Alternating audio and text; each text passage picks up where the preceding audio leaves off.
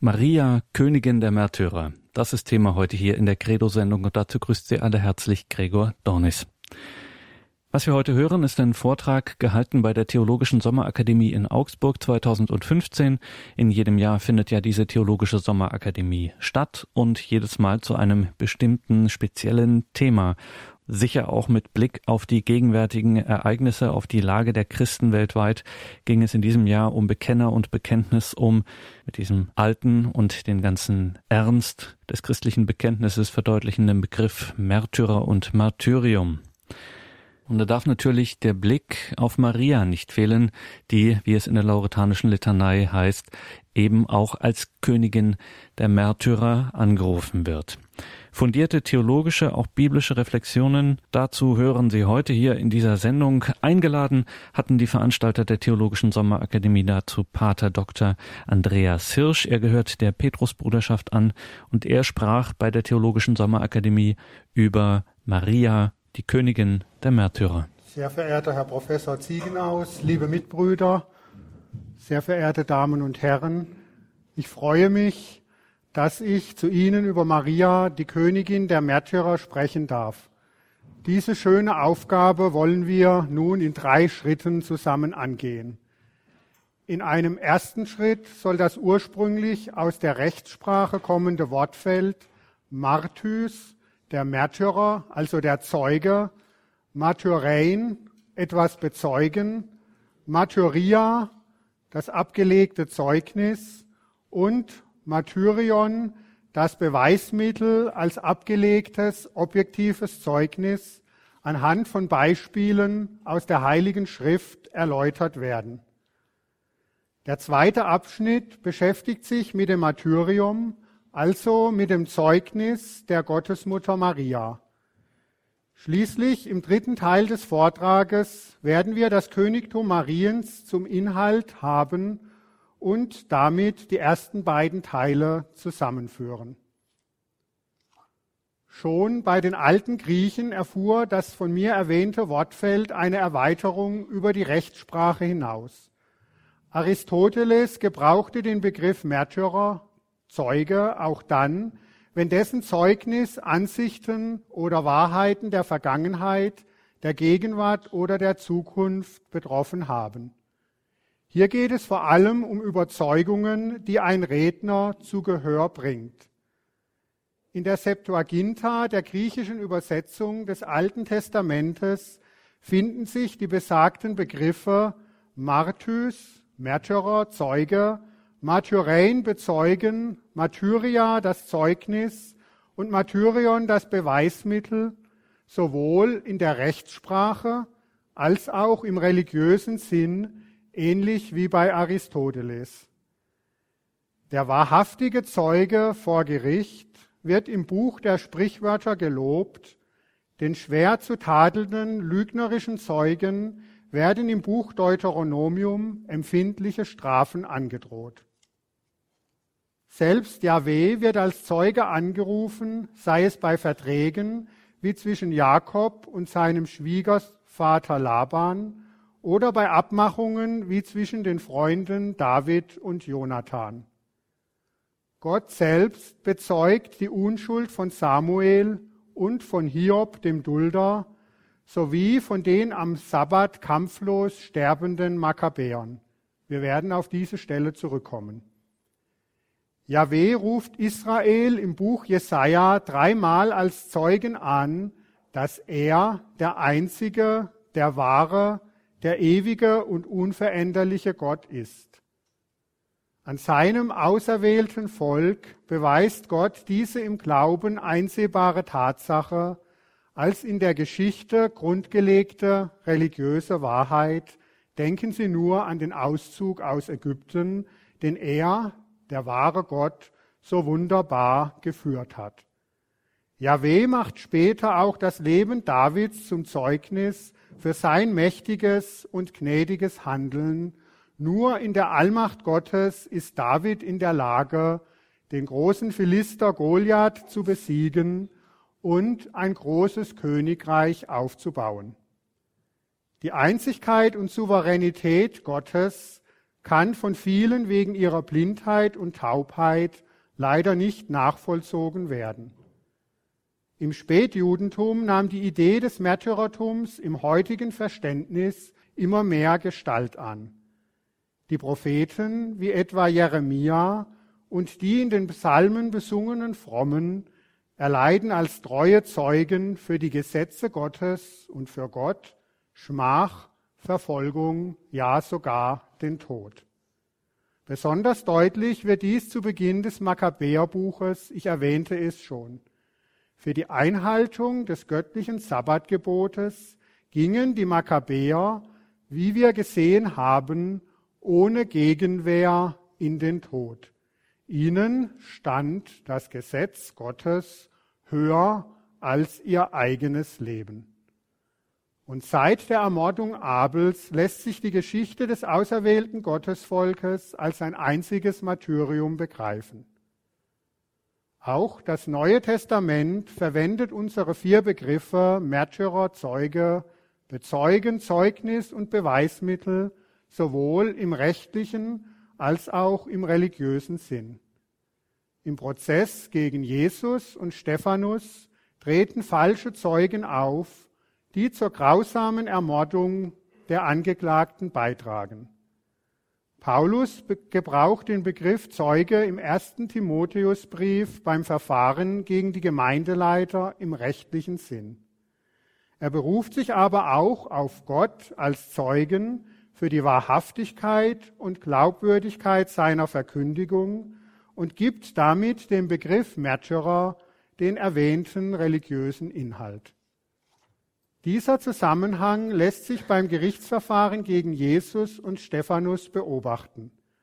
Beiden wird der Prozess gemacht, da sie als Zeugen der Offenbarung Gottes auftreten, was ihre Ankläger und Richter nicht glauben wollen. Diese werfen Jesus und Stephanus in ihrer Verblendung Gotteslästerung vor. Der heilige Evangelist Johannes schreibt, dass Jesus, der Gott ist und am Herzen des Vaters ruht, in die Welt kam, um Zeugnis von der Wahrheit zu geben, die er vom Vater empfangen hat. Damit ist Jesus der eigentliche Zeuge der göttlichen Offenbarung. Jesus bezeugt als der Sohn Gottes, als das göttliche Wort und das Licht der Welt, was er beim Vater gesehen und gehört hat. Für dieses Zeugnis nimmt Jesus freiwillig den Tod auf sich, den er als Lösegeld und stellvertretendes Sühnopfer für die vielen im Voraus angekündigt hat. Als Herr über Leben und Tod vollendet er sein Erlösungswerk durch seine Auferstehung und Himmelfahrt. Die Lieder vom leidenden, ermordeten und verherrlichten Gottesknecht aus dem Buch Jesaja finden so ihre Erfüllung in der liebenden Lebenshingabe Jesu Christi, die er mit den Worten ankündigt. Es gibt keine größere Liebe, als wenn jemand sein Leben hingibt für seine Freunde.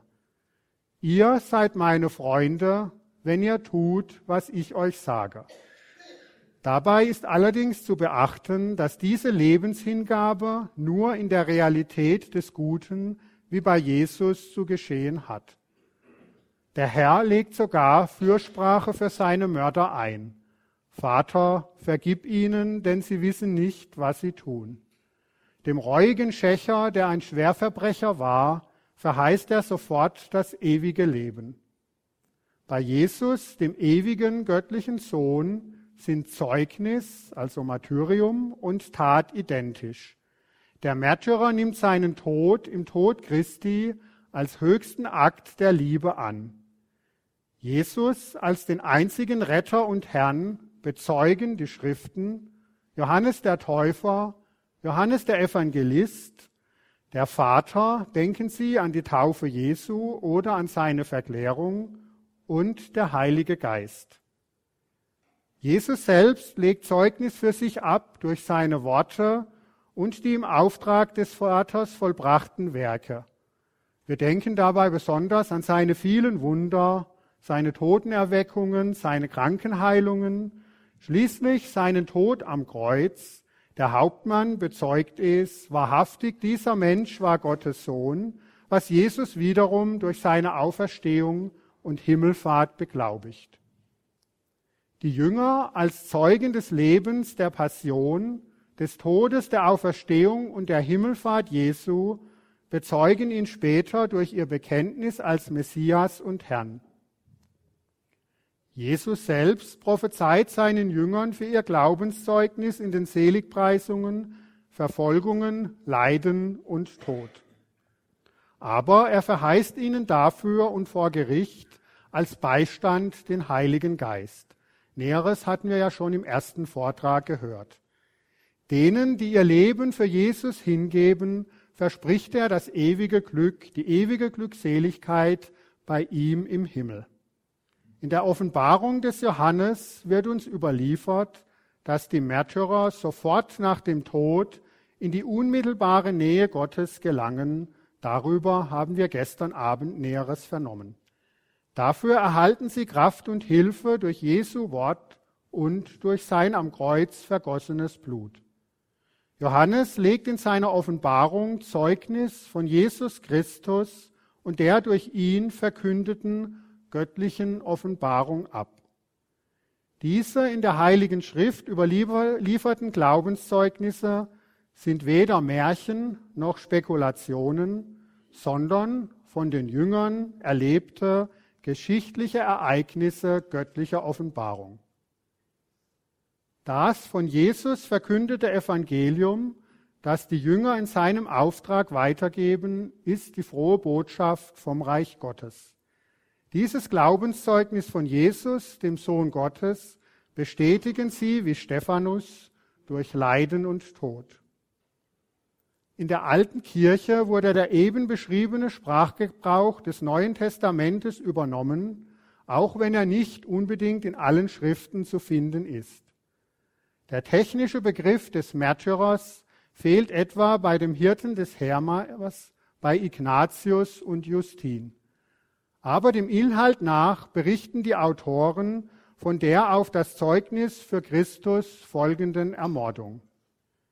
Der martyrologische Sprachgebrauch aller vier Wörter, die ich erwähnte, findet sich schon in dem Schreiben der Gemeinde von Smyrna an die von Philomelion über das Martyrium des Polycarp, eines Schülers des Apostel Johannes, um das Jahr 160. Eusebius, der große Geschichtsschreiber des Altertums, beschreibt Christus als den eigentlichen Märtyrer, der durch Leiden und Tod für sein Zeugnis zur Vollendung gelangt. Im weiteren Sinn wird der Begriff des Märtyrers bei ihm, bei Eusebius, auch auf diejenigen angewandt, die für Christus leiden. Im strengen Sinn verwendet Eusebius den Ausdruck Märtyrer für diejenigen, die wegen ihres Zeugnisses für Christus ermordet werden und so ihre unmittelbare Vollendung im Himmel finden. Dieser Tradition schließen sich in den folgenden Jahrhunderten viele weitere bekannte Kirchenväter wie etwa Basilius, Ambrosius, Augustinus aber auch Kirchenschriftsteller wie Tertullian, Hippolyt und Origenes sowie das Lehramt an. Ein Märtyrer gibt gestärkt durch die göttliche Gnade sein Leben für die Gottheit Christi und für seine Botschaft. Damit wird er zum vollkommenen Christen, Überwinder des Teufels und Nachahmer Christi. Das Martyrium reinigt von Sünden, verleiht eine reine Seele und das ewige Leben. Die Märtyrer sind diejenigen, die nach der Offenbarung des Johannes ihre Kleider im Blut des Lammes weiß gemacht haben. Dies alles wird ermöglicht in der Nachfolge Christi des einzigen Mittlers beim Vater, der den Märtyrern sogar Anteil an seiner fürbittenden Kraft vor Gottes Thron gibt. Das Martyrium ist also die Verwirklichung der sakramentalen Gemeinschaft mit dem getöteten und auferstandenen Herrn. Diese Erklärung gilt für jedes Leiden um Christi willen, besonders aber beim Zeugnisgeben für Christus und seine Botschaft. Augustinus betont, dass nicht die Strafe die Märtyrer hervorbringe, Die Ursache ihres Martyriums ist vielmehr weder eine verwerfliche Ansicht noch eine schlechte Tat, sondern das treue Zeugnis für Christus und seine Botschaft bis hin zum Leiden und Tod. Jetzt haben wir eine Grundlage aus der Heiligen Schrift, um uns dem Martyrium der Gottesmutter Maria zuzuwenden. Auch hier wollen wir wieder die Heilige Schrift als unsere Hauptquelle verwenden. Mittelpunkt der Analyse werden das Zeugnis Mariens für Christus, ihre Leiden um ihren Sohn sowie ihre Zustimmung zum Willen des Vaters im Himmel sein. Dabei werden auch die persönlichen Leiterfahrungen der Gottesmutter berücksichtigt, die nach Kardinal Schäfzig von der Heiligen Schrift nicht eigens unter diesen Aspekt gestellt werden.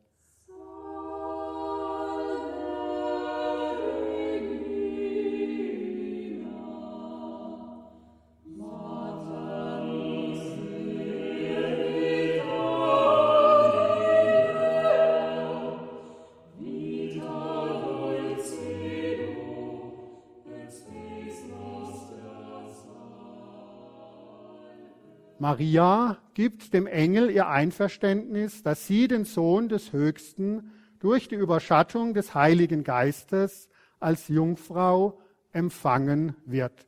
Hier sehen wir das altkirchliche Axiom, das wir schon bei Augustinus finden, dass die Werke der allerheiligsten Dreifaltigkeit nach außen in die Heilsgeschichte hinein immer zusammen geschehen. Zunächst erschrickt Maria vor dieser Botschaft was auf eine persönliche Erfahrung von Leid schließen lässt, so Leo Schäfzig. Die mit einer Form der Freude einhergehende Begnadigung durch Gott schließt auf Erden, im Himmel natürlich nicht mehr, auch Leid mit ein. Der begnadete Mensch wird dadurch auf die Kreuzesnachfolge vorbereitet. Maria unterwirft sich vorbehaltlos dem Willen Gottes nachdem ihr der Engel das Wunder der jungfräulichen Empfängnis dargestellt und erklärt hat.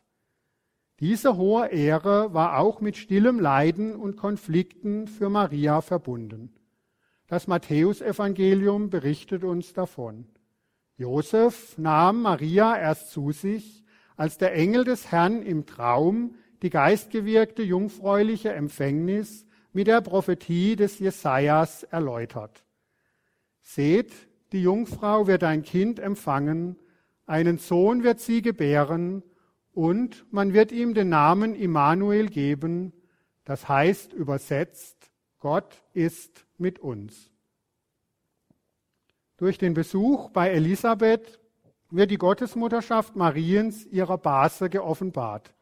Erfüllt vom Heiligen Geist bekennt Elisabeth, Gesegnet bist du mehr als alle anderen Frauen, und gesegnet ist die Frucht deines Leibes. Wer bin ich, dass die Mutter meines Herrn zu mir kommt? Maria bestätigt also Elisabeths Zeugnis durch das Magnificat, besonders durch die Verse, siehe, von nun an preisen mich selig alle Geschlechter. Denn der Mächtige hat Großes an mir getan und sein Name ist heilig. Nach diesen freudigen Ereignissen setzen sich die Leiden Mariens fort bei dem Ereignis der Geburt ihres Sohnes in Bethlehem. Sie muss Jesus in eine Futterkrippe legen, weil in der Herberge kein Platz für sie war. Der Sohn Gottes kommt unter widrigsten Umständen in größter Armut zur Welt. Ihre Schmerzen werden Maria bei der Darstellung im Tempel zu Jerusalem von dem greisen Propheten Simeon vorhergesagt, der sich aber auch über die Ankunft des Erlösers freut. Er richtet folgende Worte an die Gottesmutter. Dieser, also Jesus, ist dazu bestimmt, dass in Israel viele durch ihn zu Fall kommen und viele aufgerichtet werden. Und er wird ein Zeugnis, ein Zeichen sein, dem widersprochen wird. Dadurch sollen die Gedanken vieler Menschen offenbar werden, Dir selbst aber wird ein Schwert durch die Seele dringen. Johann Auer bemerkt dazu, Gott wollte, dass Maria, die Mutter, am Leiden ihres Sohnes teilnehme. Die Vorausbestimmung Gottes umschließt nicht nur die Gottesgebärerin, sondern auch die Schmerzensmutter. Durch ihr treues und gehorsames Mitleiden erhält Maria Anteil am messianischen Erlöserleiden ihres Sohnes. Gemäß der Vorhersage des Simeon haben alle Völker Anteil daran. Maria ist in ihrem Leben auf das engste mit dem Leiden ihres Sohnes verbunden. Dies wird sowohl bei der Beschneidung Jesu als auch bei seiner Darstellung im Tempel deutlich. Als sündenloser, ewiger und göttlicher Sohn des Vaters unterwirft sich Jesus freiwillig dem Gesetz der Beschneidung, obwohl er dieser sündentilgenden heiligen Handlung nicht bedarf. Auch seine makellose, sündenlose Mutter gehorcht dem mosaischen Gesetz der Reinigung und erscheint dafür mit ihrem Sohn im Tempel. Kardinal Schäfzig bemerkt dazu, in Erinnerung an die Nacht der Befreiung aus Ägypten und an die Schonung der Erstgeburt leisten Jesus und Maria hier schon einen Weihe- und Opferakt mit Bezug auf den Sohn, auf sein Opfer am Kreuz. Und dieses Opfer vollzieht Jesus mit mütterlichem Beistand ein für allemal freiwillig auf Golgotha. Der Literalsinn von der Darstellung des Herrn im Tempel berichtet von der Erfüllung des Gesetzes, auf die Jesus später großen Wert legen wird. Der tiefere Sinn weist zusammen mit der Prophetie Simeons auf das Erlöserleiden Jesu hin, an dem seine Mutter herausragenden Anteil hatte. Maria leidet nach der armseligen Geburt ihres göttlichen Sohnes in Bethlehem bei der Flucht vor Herodes nach Ägypten.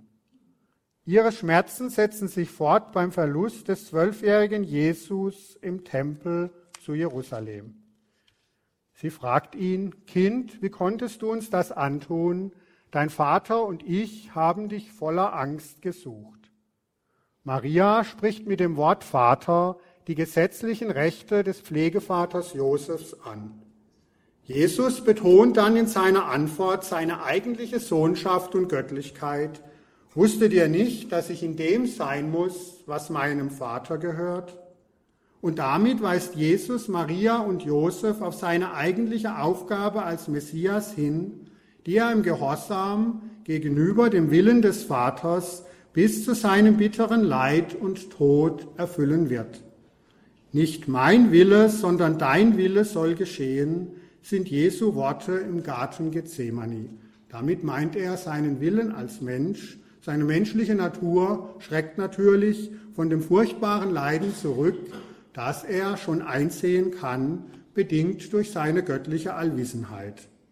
Der Auftrag Jesu insgesamt übersteigt alle menschlichen Familienbande, auch wenn er Maria und Josef untertan war. Bei der Hochzeit zu Kana lenkt Jesus wiederum die Aufmerksamkeit seiner Mutter hin zu seinem Erlösungsauftrag. Seine Stunde ist noch nicht gekommen, die allein der Vater bestimmt. Maria gehorcht und legt vor den Dienern Zeugnis für Jesus ab, indem sie ihnen befiehlt, das zu tun, was er von ihnen verlangt. Und der Herr wirkt in Kana das Wunder der Verwandlung des Wassers in Wein und erfüllt die Bitte Mariens. Jesus redet seine Mutter hier mit Frau an, als sie ihn um Hilfe für das Brautpaar gebeten hatte. Diese ungewöhnliche Ansprache soll nicht abwertend zu verstehen sein und wiederholt sich vor dem Kreuzestod Jesu. Der Herr übergibt hier Johannes und alle Menschen der mütterlichen Fürsorge Mariens. Das Wort Frau weist Maria als die neue und die vollkommene Eva aus. Sie ist die gehorsame Mutter aller Lebendigen, die in der Gnade Gottes sind. Maria selbst war nie außerhalb der Gnade und der Liebe Gottes. Sie ist die unbefleckte Empfängnis. Obwohl Maria während des göttlichen Wirkens ihres Sohnes kaum in Erscheinung tritt, nimmt sie teil an seinen Demütigungen und Leiden. Sie hatte auch Anteil an dem Schmerz der Jünger und an dem Schmerz Jesu, wenn er als Messias und Sohn Gottes abgelehnt wird. Als Maria und die Verwandten Jesus sprechen wollen, der gerade Zeugnis vom Reich Gottes gibt, stellt Jesus den göttlichen Willen über die Familienbande. Diejenigen, die den Willen des Vaters erfüllen, sind Jesus Mutter, Bruder und Schwester. Maria selbst hat immer den Willen des Vaters erfüllt, was beim Leiden und Tod ihres Sohnes besonders deutlich wird. Der schwierigste Teil des Martyriums der Gottesmutter war ihr Mitleiden während des Todes ihres Sohnes für die sündige Menschheit. In Treue ging sie seinen Kreuzweg mit und hatte unter dem Kreuz Jesu aus. Maria unterstellt sich ganz dem Willen des Vaters, der seinen einzigen Sohn aus Liebe in die Welt sandte und am Kreuz dahingab, um uns zu erlösen. Dort erfuhr Maria einen nicht zu steigernden Schmerz als Mutter. Maria bewährte sich unter dem Kreuz im glaubenden Gehorsam, in hoffender und in treuer Liebe. Sie nahm das Leiden ihres Sohnes sowie ihre eigenen Schmerzen an. Maria löste immer ihr Versprechen ein, das sie dem Erzengel Gabriel und damit Gott während der Verkündigung in Nazareth gegeben hatte. Ich bin die Magd des Herrn, mir geschehe, wie du gesagt hast. Die Gottesmutter folgte als reine und sündenlose Jungfrau dem Lamm, wo immer es hinging. Das Lamm Gottes, Jesus, gibt sein Leben am Kreuz als Lösegeld für viele. Das Mitleiden Mariens unter dem Kreuz war und ist weit mehr als ein Mitfühlen. Jesus nahm Fleisch an aus der Jungfrau Maria, ohne dass ein Mann daran beteiligt war. So steht Maria, die Mutter des Erlösers, als die Blutsverwandte unter dem Kreuz. Und dort gibt Jesus sein Blut für die ganze Menschheit. Dadurch hat er auch seine Mutter, die ohne Erbschuld empfangene, schon vorerlöst. Somit nahm Maria als vorerlöstes Glied des geheimnisvollen Leibes Christi der Kirche am Erlösungswerk ihres Sohnes Anteil. Sie war bei der Kreuzabnahme und Grablegung Jesu zugegen, was ihr größte Schmerzen bereitete. Daraus entstanden die großen und eindrücklichen Darstellungen der Gottesmutter mit ihrem toten Sohn auf dem Schoß. Denken wir nur an die Pieta Michelangelos und die zahlreichen Vesperbilder. Das Martyrium der Gottesmutter Maria besteht also erstens in ihrem Zeugnis für Jesus und zweitens in ihrem Leiden um ihren Sohn. Besonders ist ihr aktives Mitleiden auf dem Kreuzweg Jesu und unter dem Kreuz hervorzuheben. Maria erfüllte immer in treuem und glaubendem Gehorsam den Willen des ewigen Vaters.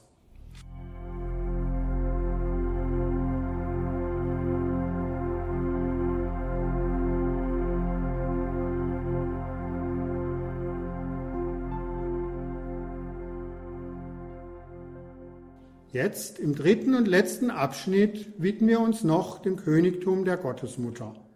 Dazu soll zunächst kurz das Königtum Gottes und das seines Sohnes Jesus Christus in den Blick genommen werden. Das Königtum seiner Mutter Maria leitet sich daraus ab, da sie, wie wir gesehen haben, ganz auf ihren Sohn bezogen ist. Im Alten Testament wird Yahweh 13 Mal König genannt. Im Vergleich mit einem menschlichen Herrscher ist die Unähnlichkeit aber größer als die Ähnlichkeit, wegen der unendlichen Vollkommenheiten Gottes. Yahweh ist der einzig Heilige, dessen Macht sich über die ganze Erde erstreckt und dessen Königtum ewig ist. Im Neuen Testament verkündet Jesus das Kommen des Königtums Gottes und verknüpft diese Tatsache mit seiner Person. Kennzeichnend für das Königtum Gottes ist seine Liebe zu den Sündern und zu den Ausgegrenzten, ein Alleinstellungsmerkmal der heiligen katholischen Religion. Jesus selbst wird 38 Mal als König bezeichnet, davon 26 Mal in seiner Leidensgeschichte. Johann Auer schreibt, Freund und Feind nennen Christus König, die einen gläubig verehrend und anbetend, die anderen ungläubig fragend wie Pilatus. Wahrer Grund dieses Titels ist die Gottheit Christi sowie seine Messianität. König ist der Titel für den Messias. Jesus bekennt vor Pilatus sein Königtum. Es ist nicht von dieser Welt, da seine Untertanen dann für ihn kämpfen würden. Jesus verzichtet sogar auf die Legionen von Engel, die der Vater ihm schicken könnte, um dessen Willen zu erfüllen und um für uns aus Liebe zu leiden. Die Königsherrschaft Jesu hat endzeitlichen Charakter, da er wiederkommen wird, zu richten die Lebenden und die Toten, wie wir im Glaubensbekenntnis beten und wie uns auch im ersten Timotheusbrief schon vorher überliefert wurde. Jesu heilsgeschichtliches Königtum auf Erden besteht in der Erfüllung des göttlichen Willens. Dies drückt sich aus in seiner Barmherzigkeit gegenüber den Sündern und Schwachen. Denken wir hier besonders an den barmherzigen Samariter, die vielen Heilungen und Sündenvergebungen sowie an seine Worte an den Schächer am Kreuz, den er mit sich ins Paradies nahm. Jesus, der gute Hirte, der sein Leben am Kreuz als Sühnopfer für viele hingab, beweist diese seine Liebe zu uns dadurch. Er lebt sein messianisches Königtum als Gottesknecht. Jesus empfängt als Lamm das Buch von Gott, da er mit seinem Blut Menschen für Gott erworben hat und diese so auch zu Königen im abgeleiteten Sinn gemacht hat. Wie Jesus sein Königtum als leidender und verherrlichter Gottesknecht ausübt, so verwirklicht Maria, seine Mutter, ihr Königtum als die Magd des Herrn, als Mutter der Barmherzigkeit. Sie hat den geboren, in dem das Erbarmen Gottes unter uns erschienen ist. Maria wird weiterhin in der Kraft des Heiligen Geistes die göttliche Barmherzigkeit für die Menschen erbitten, diese Herabkunft des Heiligen Geistes durfte sie und die Apostel am Pfingstfest erleben. Maria war ja vorher schon voll des Heiligen Geistes. Ihre Mutterschaft ist also insgesamt kein punktuelles Ereignis, sondern überdauert in der Ewigkeit die Zeitlichkeit, wo Maria für uns Fürbitte einlegt. Mit Johannes, wir hörten es schon, wurden ihr die Menschen unter dem Kreuz als Mutter anvertraut. Mariens Gottesmutterschaft ist der Grund ihrer Teilhabe am Königtum ihres Sohnes. Pius XII. führt den Traditionsbeweis anhand von Aussagen der Kirchenväter, wie etwa Irenäus von Lyon und Johannes von Damaskus, vieler Päpste wie etwa Benedikt XIV. und Pius XI. sowie anhand von Texten der heiligen Liturgie. Neben vielen Hymnen aus den verschiedenen kirchlichen Liturgien nennt Pius XII. auch das Salve Regina, das Ave Regina Celorum und das Regina Coeli Letare. Schon im Alten Testament wissen wir, dass die Mutter des Königs eine herausragende Stellung am königlichen Hof innehatte. Denken wir nur an Betsabe, die Mutter des Königs Salomon. Die Königinmutter wird von ihrem Sohn, dem König, geehrt, ohne dass dessen Macht dabei in Frage gestellt wird. Der König selbst respektiert aus Liebe zu seiner Mutter ihre Bitten. Ein Beispiel ist dafür die Hochzeit zu Kana. Wir sprachen schon darüber. Als einen weiteren Grund für das Königtum Mariens nennt Pius XII., gestützt auf Irenäus von Lyon, ihren treuen Gehorsam als neue und vollkommene Eva. Ausgehend von ihrer Gottesmutterschaft wollen wir nun das Königtum Mariens noch etwas entfalten. Maria ist nicht nur Mutter des Messias, sie ist wahrhaft Mutter Gottes, da die zweite göttliche Person aus ihr Mensch geworden ist. Jesus Christus, der Emmanuel, ist wahrer Mensch und wahrer Gott in der einen göttlichen Person. Marias unvergleichliche Erwählung und Berufung durch Gott entspricht Gottes freiem Willen. Gott achtet die Würde seiner Geschöpfe und knüpft die Menschwerdung seines Sohnes an das freie Ja der Jungfrau Maria. Für diese hohe Würde verleiht der dreifaltige Gott auch unvergleichliche Gnaden. Im Voraus wurde Maria aufgrund des Erlöserleidens ihres Sohnes von der Erbschuld verschont. Sie ist als die unbefleckte Empfängnis frei von jeder persönlichen Sünde. Maria hatte von Anfang an, an ihres Lebens Anteil an der Herrlichkeit und Liebe Gottes. In der lauretanischen Litanei wird Maria deshalb als die Königin ohne Erbschuld verehrt. In diesem Bittgebet rufen wir sie auch als die Königin der Jungfrauen an. Wir haben gesehen, dass Maria zu jenen Jungfräulichen ohne Makel, die dem Lamm folgen, wohin es auch immer geht, gehört. Das Leibliche in Maria ist in seiner Realität Zeichen dafür, was den eigentlichen Sinn ihrer Jungfräulichkeit ausmacht. Ungeteilte Hingabe des Lebens im Dienst des Herrn aus reiner Liebe. Wir dürfen beide Komponenten nicht vergessen. Die geistige Komponente des Gehorsams und die leibliche Komponente. Alles wurde in letzter Konsequenz von der Gottesmutter Maria erfüllt. Sie war und ist Jungfrau vor, in und nach der Geburt, und zwar, wie ich schon sagte, sowohl in leiblicher Hinsicht als auch in ihrer Einstellung, die sich in ihrer gehorsamen und liebenden Ganzhingabe ausdrückt. Augustinus plädiert in diesem Zusammenhang für ein Jungfrauengelübde, das Maria vor der Verkündigung ihrer Gottesmutterschaft durch den Erzengel Gabriel abgelegt hat. Augustinus begründet dieses Gelöbnis durch ihre liebende und freie Wahl der Ganzhingabe an Gott, die über einem Gesetz steht. Dazu passt auch die Frage Mariens, wie soll das geschehen, da ich keinen Mann erkenne? Diese Frage ergebe wenig Sinn, wenn sie in Zukunft das Eheleben mit Jesus, mit Josef hätte aufnehmen wollen. Tempeljungfrauen waren bis im Alter von zwölf Jahren beim auserwählten Volk der Juden nicht eine fremde Institution, sie gab es.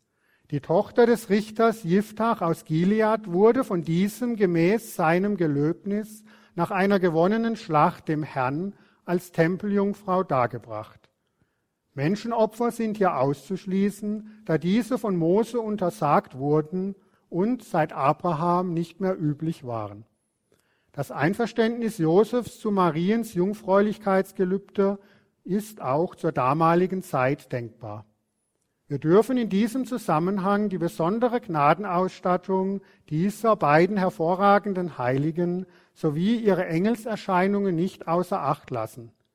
Dadurch wurden Maria und Josef tiefer in ihre Aufgaben eingeführt. Das Dogma der sofortigen Aufnahme Mariens mit Leib und Seele in den Himmel wird auch in der lauretanischen Litanei besungen. Dieser Glaubenssatz findet sich nicht so in der Heiligen Schrift in direkter Art und Weise.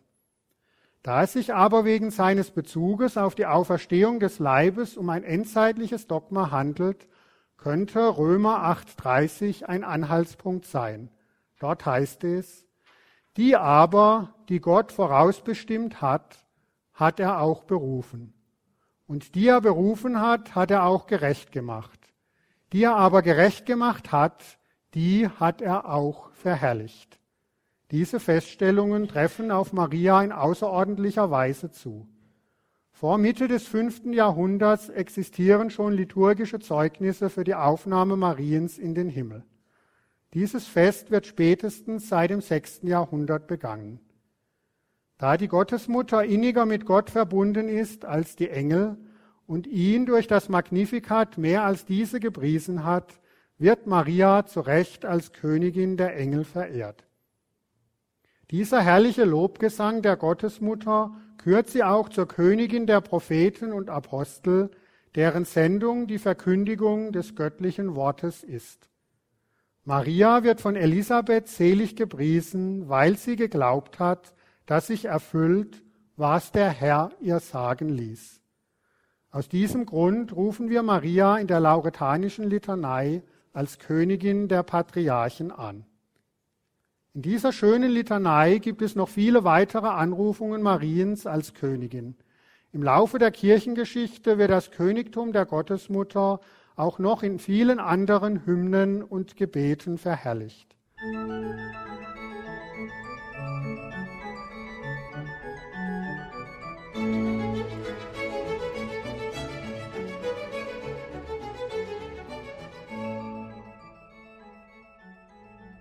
Kehren wir nun zu unserem Ausgangspunkt zurück, zu Maria, der Königin der Märtyrer. Wir haben gesehen, dass unser Herr und Gott Jesus Christus der eigentliche wahre und treue Zeuge Gottes, also der Märtyrer schlechthin ist. Er gibt für sein Zeugnis sein Leben am Kreuz dahin. Und obwohl Maria nicht den Märtyrertod erlitt, ist sie als die vorerlöste Gottesmutter durch ihr aktives und bewusstes Mitleiden beim freiwilligen Tod ihres göttlichen Sohnes am Kreuz die Königin der Märtyrer. Sie hat alle Schwierigkeiten mit Jesus im Glauben durchgestanden, ohne zu weichen. Der selige Kardinal Newman sagt in einer Predigt, Maria starb nicht den Tod eines Märtyrers, denn ihr Martyrium hatte sie schon zu Lebzeiten. Und somit dürfen wir Maria, die Königin der Märtyrer, immer um ihre Fürsprache am Thron Gottes anrufen mit den Worten, Maria mit dem Kinde lieb, uns allen deinen Segen gib. Amen.